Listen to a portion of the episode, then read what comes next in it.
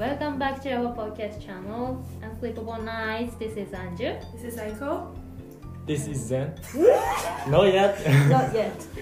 So, um, today we have a special guest.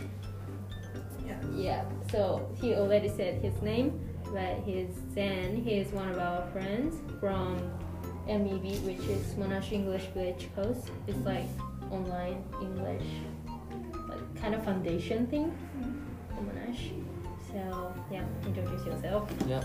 Hi, good evening, everyone. I'm from Japan. My name is Zen. Well, what should I do about introduction? Um, he is currently in Monash yeah. with us, and he's in um, School of Business as Aiko. What's your major? I'm currently taking international business management as a major in the past year first semester. Nice. Okay. What else? So Um, just for general, like why are you coming to Monash? Or Yeah. the reason why you choose Monash? is- Monash in Malaysia. Yeah.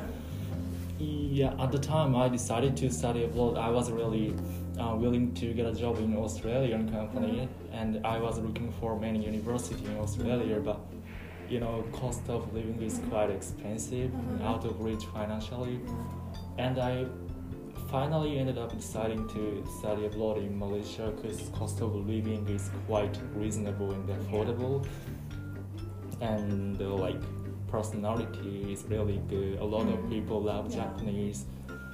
Yeah, and public safety is also really good. mm, And uh, you know, after we graduate from this university, we can get a diploma of Australia. yeah, yeah. And I thought I might as well take this course. It's really good choice for me. And then I finally decided to come here in Malaysia. Okay. So Mm. are you planning to go to like intercampus like, exchanges? Exchanges no, like exchanges program, but just intercampus to uh, Australia. from from here to From- Australia. yeah, Well, I was supposed to go to Australia, but now, to be honest, I'm really satisfied with the circumstances in Malaysia. It's really diverse countries. And uh, actually, I have a lot of opportunities to come across new friends. So Right. Malaysia is really good for me. Mhm. Not really planning to. Yeah, Right how about you? Will you? Um, like I'm planning to go to like exchange program. I, I really want to like take go to China and learn some Oh. pick up China, but you know like my Chinese level is not really good. That's my really high like I need to overcome is like the language for Chinese. So yeah, I'm still thinking like but I, I just pick up some university that just for planning i don't know whether i can d- go there or not it's just you know as the tutor said like we need to planning our course Yeah. then just keep thinking what like um, units that we need to Mm, take, take. first or something so Mm. yeah i'm just planning Just planning. yeah not really sure Are there some requirements that you have to overcome to go to the another university? like yeah of course uh, the grade that you like take for example some university require you to get like 80% over Eighty percent. over. yeah 70% over like i think it's uh, it's more difficult if you like want to go to the university whether uh, like which is uh, more higher than monash is Okay. they require us to um, get higher like grade than they accepted Like GPA. yeah GPA or double WAM Mm. yeah, Yeah. so yeah, that's Mm. Yeah, because but I don't really know like we just started our tutor Mhm. like orientation or week one Yeah.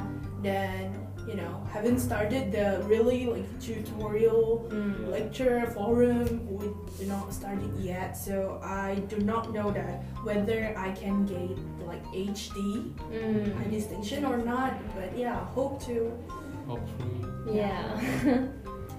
okay so as we talk about like our orientation in week Okay. one Mm. then um, we get like are you guys attend some tu- tutorial or lecture already? Yeah, I took one tutorial, which is gender studies, which is my major. I was really nervous about it because this is my major and it's like big deal for me. Yeah. So I was really nervous and it was online because of like hybrid thingy. I need to go to school like uh, even week, even week like week two, four, six, and stuff like that. Then today, I, unfortunately, I need to do it online and Oh. I missed the chance to make friends, you know. I mean, I have some friends in the class, but I couldn't make new friends.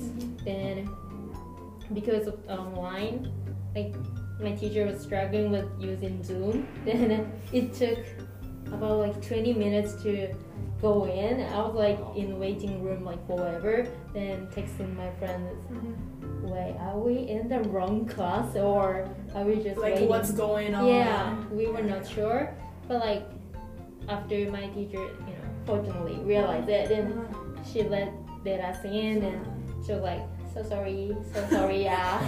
I'm like, "Yeah, you should be." and yeah, it started, and all of a sudden she's like, "Yeah, you guys discuss Oh, Okay. Oh. about what?" Then she's like, "Oh, the pre-class. We have the pre-class activities, and we need needed to read an article about mm-hmm. ecofeminism. Then we were discussing about it, and after that, like we have to the kind of presentation. So each represent representative of like the group Mhm. need to speak up and tell you know what they're discussing about. So I was trying to do it, but you know other people willing to do it. So I was like, okay, whatever, you do it. So yeah, that's it. It was good, but I missed the chance to make new friends and speak up and you know kind of showing off. So hopefully next time, Yeah. next Tomorrow? week. Hmm? Tomorrow. No, next week. Do you have no face-to-face class tomorrow? Oh, I have. I have. have? Yeah, management. Management. Yeah, which is Oh. my biggest problem. I have no idea why I why I took that unit, but you know I wanted to Yeah, learn. it would be useful though. Like Yeah. management, it would be useful, but yeah, I really agree for the management. It's the way It's so much. Yeah. Like, oh my god, like pre activities, like six videos, then Sixty on it- one article. the There are so one many article, homework like- assignments that you Yeah. have to do. Yeah, then you know, almost like the tutorial forum, they require us to like do discussions, do Mm. presentation. Yeah. So like no like lecture anymore. Yeah, I'm so just scared. consultation.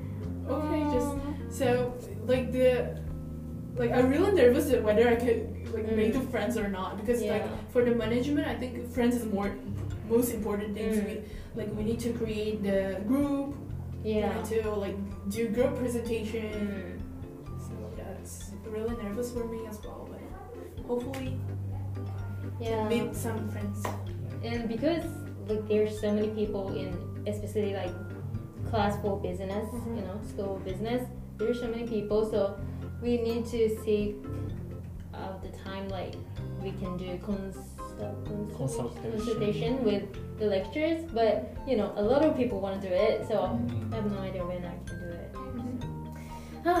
i'm so nervous okay so how about you like I heard you went to face to face class Yeah.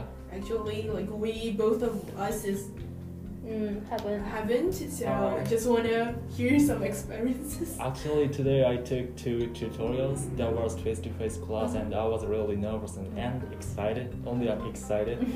and the, actually, I got lost. I don't know the place where I have to go. Yeah. This is my first time to like take face-to-face Mm. class, and then I happened to meet friends who is taking the same course. Mhm. That was really lucky for me, and yeah, I I struggle to get my head around the place, and I ask him, and he's really kind to me, and he loves Japanese friends. I don't know why, but so many Malaysians love Japanese. yeah Just after I said I'm from Japan, their reaction is really big, and oh really, and oh you you are from Japan, Mhm. and yeah. we're so excited Mm, nice. But Oh, So you got some friends already. Yes, yes. They- I mm, the, I thought it's really it's gonna be really difficult for me to uh, make new friends at first, but just after I get into class, so many people are really friendly and they talk to me. And my English is not so good when I compare it to other students. Other students are, I think, almost a native level. They are from Malaysia or like non-native English country Mhm. but they went to international school or something. Oh. so their english is really proficient.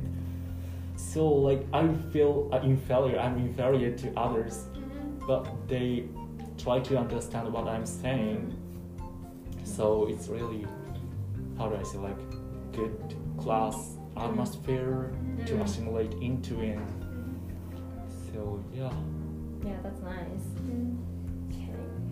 Okay. So, Actually, nothing. to Talk about. nothing to talk about oh, Do you have something? actually, Zen is writing kind of blog, which is called Okay. Note. yeah So, okay yeah, it's in Japanese, but do i have to introduce about this podcast I, or yeah, not uh, yeah, if you want, You if want me to? yeah. okay, okay. I We're not forcing you, actually. yeah, if you want. Um, yeah, actually, he's writing about um, Malaysia. yeah his life in Malaysia yeah. or like university and other stuff. Yeah. Like he's he's good writer, I guess. so yeah, if you are wondering how he is like, Mm. so check it out. It's in Japanese, but uh, I don't know. Maybe he's gonna write in English someday. Oh, English? Yeah, maybe Maybe. later. Mhm. maybe for just for you okay so check that out if you're japanese speaker just go you know yeah i'll put the link of it I'll try to do it i don't know how to do but i'll try so yeah go check it out and then stay tuned and stay healthy stay happy and wash your hands eat well sleep well and yeah listen to our podcast as many as you can okay Yeah. is there anything that you guys want to add Not really. You already say everything. Yeah. okay So, yeah. i said everything so thank you for listening Yeah. Thank you guys. Thank you. bye